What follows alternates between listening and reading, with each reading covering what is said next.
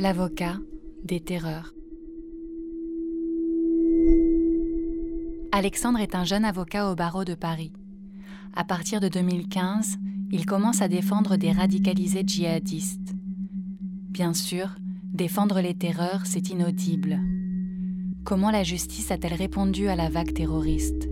Comment défendre et punir le djihadisme terroriste en France? Épisode 6 Le terrorisme à la barre. Nous retrouvons Alexandre juste devant la salle d'audience au palais de justice à Porte de Clichy, en pleine discussion avec son client monsieur le Alors, euh, il réquisitions d'abord du procureur. Pendant les réquisitions, vous intervenez pas. Et donc, on écoute ce que le procureur a à dire. Ensuite, on va tous plaider. Et à la toute fin, vous savez, chacun a la parole une dernière fois pour euh, dire un dernier mot. Vous, à ce moment-là, il ne s'agit pas de reprendre toute l'histoire. D'accord On a déjà plaidé. Pas besoin de, de- de revenir en détail. Il y a une chose que je vous recommande de ne pas dire. Tout le reste, vous pouvez le dire. C'est ce que vous avez dit hier. Ils l'ont- ils l'ont assez entendu que vous, vous vous considériez comme innocent. Moi, je, comme je vous dis, je pense qu'ils n'ont pas besoin de l'entendre de votre part. C'est-à-dire que c'est pas à vous de le dire. Au contraire, ils ont plutôt besoin de sentir que bah, vous prenez votre part de responsabilité, vous avez fait une connerie, etc. Vous avez quand même le sentiment de vous être fait avoir, mais le dites pas. Je- moi, je me considère comme innocent parce que c'est à eux de décider. D'accord. Et, et soyez courts, d'accord À ce moment-là, ils ont envie que ça se termine. Ok, d'accord.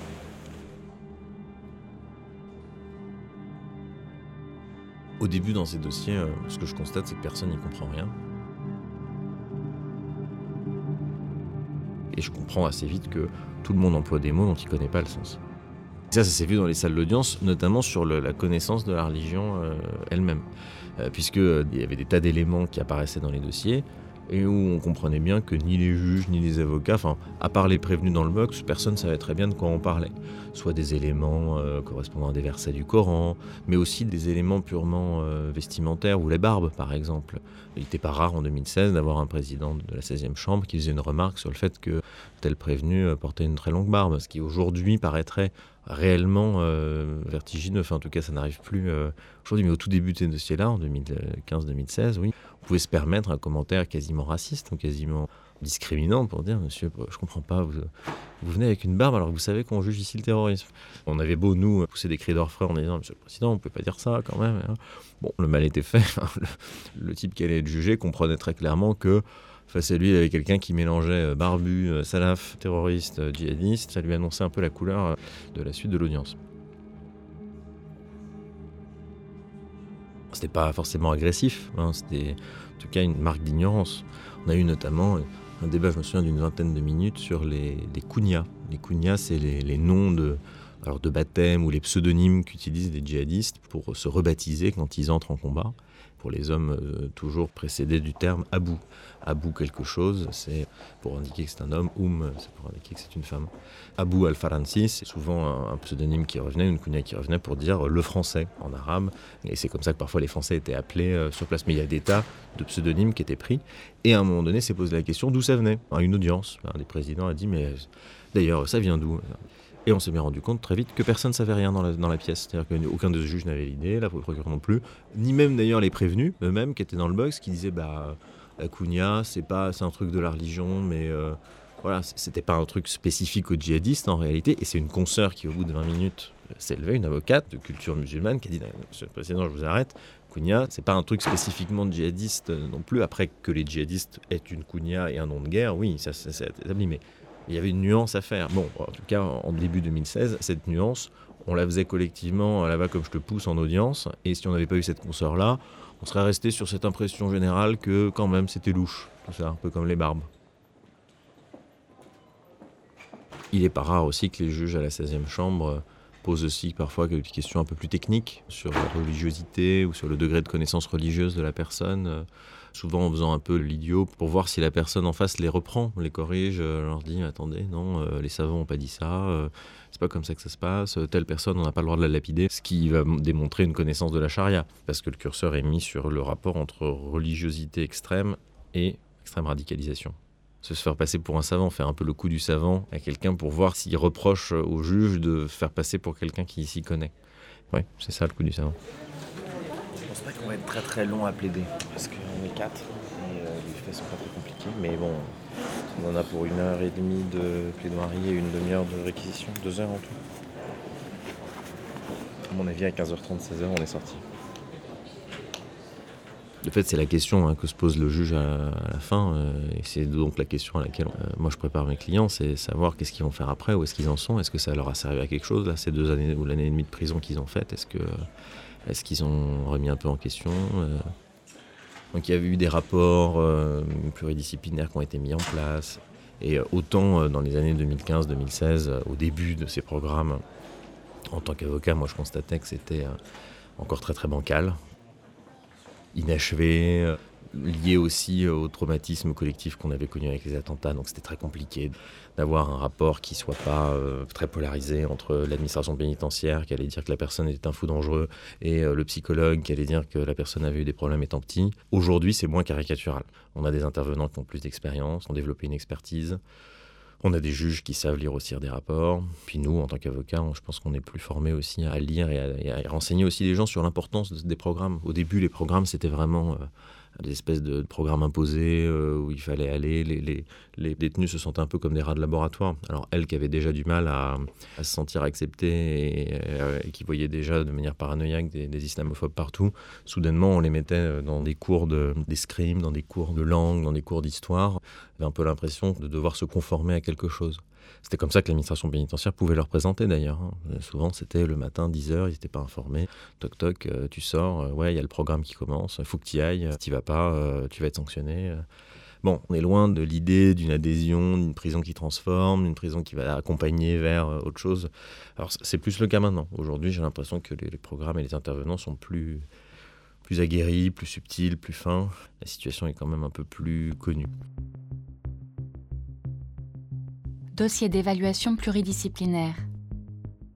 Monsieur a pu bénéficier sur le QER, quartier d'évaluation de la radicalisation, d'un atelier art plastique de cours de philosophie et de musculation. Il poursuit ses études en licence initiées en détention classique. Il a également rencontré à plusieurs reprises l'imam et semble être dans l'attente de ses entretiens.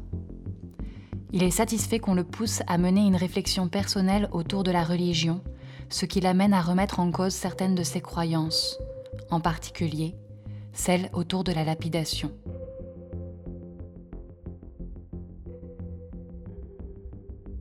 J'ai euh, des cas, hein, il y a des cas nombreux de, personnes qui se remettent en question. Un de mes clients qui, s'est, entre guillemets, le, plus déradicalisé, c'est quelqu'un qui a quitté la Syrie parce qu'il n'était pas d'accord avec les actions de l'État islamique au tout début du conflit, hein, donc c'était une autre époque, mais en tout cas, lui, il en est sorti. Il fait quand même été là-bas quelques mois. Et au moment où l'État islamique prend vraiment le pouvoir, euh, il s'enfuit euh, et, il, envoie des messages pour dire attention, euh, c'est des fous qui ont pris le pouvoir. C'était quelqu'un qui avait fait des études, qui avait jamais été lâché aussi par sa famille, alors même qu'il était, il s'était clairement éloigné de sa famille au moment où il s'était radicalisé énormément. Il était venu au djihadisme par le biais du complotisme, par le biais de l'extrémisme en fait, plus que par le biais de la religion euh, pure et dure. Il avait déconstruit et il l'a fait encore ensuite en détention avec un aumônier à la maison d'arrêt. Euh. et puis on était arrivé à redécouvrir sa religion parce qu'il était lui euh, musulman par sa famille. Il était, pratiquait pas du tout l'islam rigoriste quand il avait 15 ans, 17 ans. Et c'est en quelques années qu'il s'y était intéressé et qu'il avait durci son, rapport à la religion.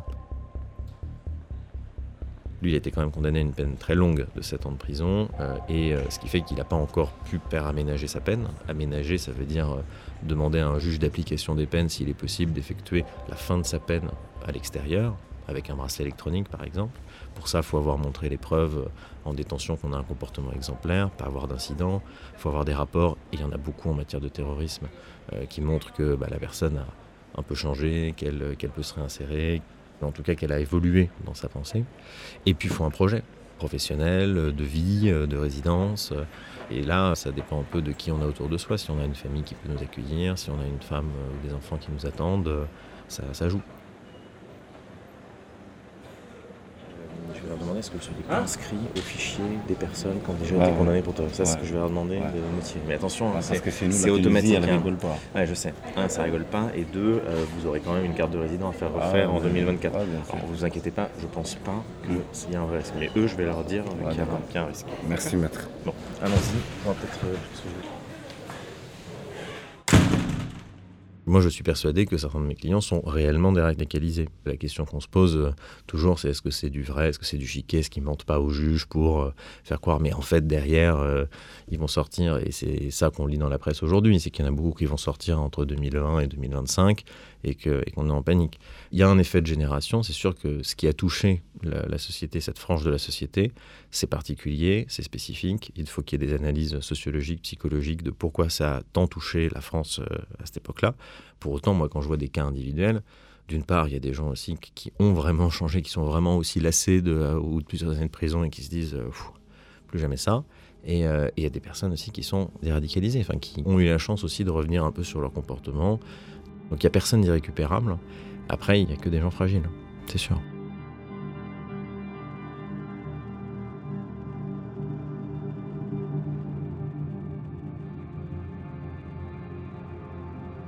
arteradio.com. Je suis content de. Ça se termine. je viens vous voir la prochaine fois pour un petit restaurant. ouais. Tranquille. On va rentrer, je pense. Ouais. ouais. Allez-y. Ok, merci. À l'intérieur. Merci à vous.